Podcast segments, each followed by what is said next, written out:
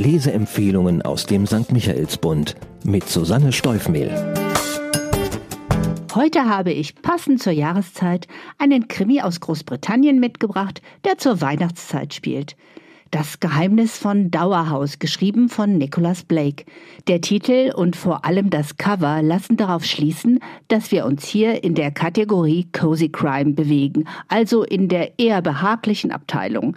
Die Beweggründe für Verbrechen, die hier verübt werden, sind nicht weniger abscheulich als in einem blutrünstigen Thriller. Aber nicht die Tat an sich steht im Mittelpunkt, sondern ihre Aufklärung, die Detektivarbeit und natürlich das Setting, die Atmosphäre. Ein festlich geschmücktes, schick renoviertes Landhaus, eine Schar illustrer Gäste, gutes Essen. Dazu ein Toter und ein Detektiv, der sich den Gesetzen der Logik und der genauen Beobachtung bedient. Ganz in der Tradition eines Sherlock Holmes und eines Hercule Poirots. Fertig ist die Zutatenliste für eine klassisch englische Krimiszenerie. Der Autor Nicholas Blake ist ein Pseudonym, hinter dem sich der irisch-britische Autor Cecil Day-Lewis versteckt hat. Er lebte von 1904 bis 1972 und war nicht nur renommierter Autor und Verleger, Queen Elizabeth II. ernannte ihn auch zum Hofdichter. Aber auch ein königlicher Schreiber kann in Geldnot geraten, weswegen er begann, unter einem anderen Namen Kriminalromane zu schreiben. Das Geheimnis von Dauerhaus erschien 1936 und demzufolge ist diese Neuausgabe natürlich eine Wiederentdeckung. Kleine Bemerkung am Rande. Cecil war der Vater des berühmten Schauspielers und Oscar-Preisträgers Daniel Day-Lewis. Die Handlung Weihnachten steht vor der Tür, als der junge Privatdetektiv Nigel Strangeways einen interessanten Auftrag erhält, der mit einer Einladung zu den Festlichkeiten in Dauerhaus verbunden ist.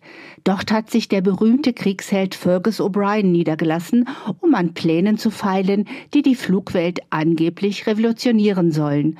Doch nun hat das charmante irische Fliegerass zwei anonyme Briefe erhalten, in denen der Schreiber, oder die Schreiberin ankündigt, ihn in der Weihnachtsnacht umzubringen.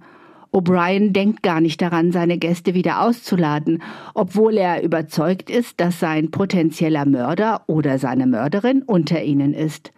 Zu seinem Schutz engagiert er Nigel, der alle im Auge behalten und auf ihn aufpassen soll. Doch der Plan geht leider nicht auf. Nigel, eigentlich ein Ausbund an Zuverlässigkeit, verschläft die Tat. Und deswegen setzt er alles daran, den Täter zu überführen. Doch Beweise sind schwer zu finden. Alles deutet auf einen Selbstmord hin.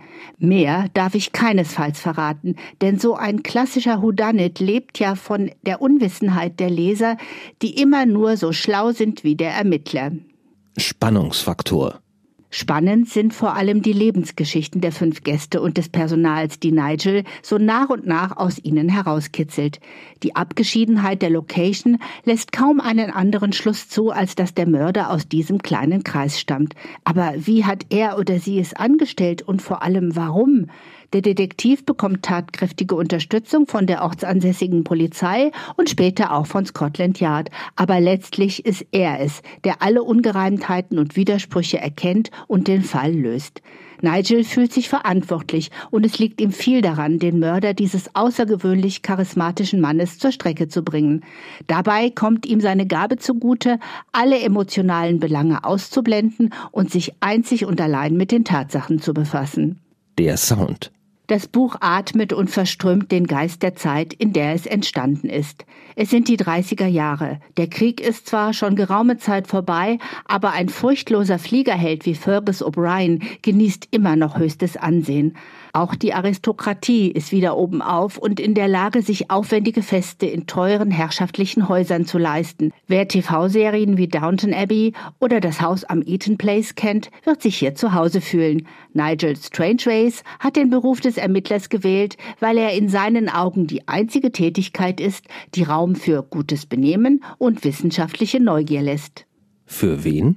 Krimi-Fans, die gerne wortreiche Dialoge, ausgefeilte Gedankengänge nachvollziehen und mitkombinieren wollen, kommen hier voll auf ihre Kosten. Das Geheimnis von Dauerhaus ist für Fans des nervenzerreißenden Thrills eher nicht geeignet. Wer aber die besondere Atmosphäre englischer Klassiker wie Conan Doyle, Agatha Christie oder Colin Dexter liebt, wird dieses Buch gerne lesen.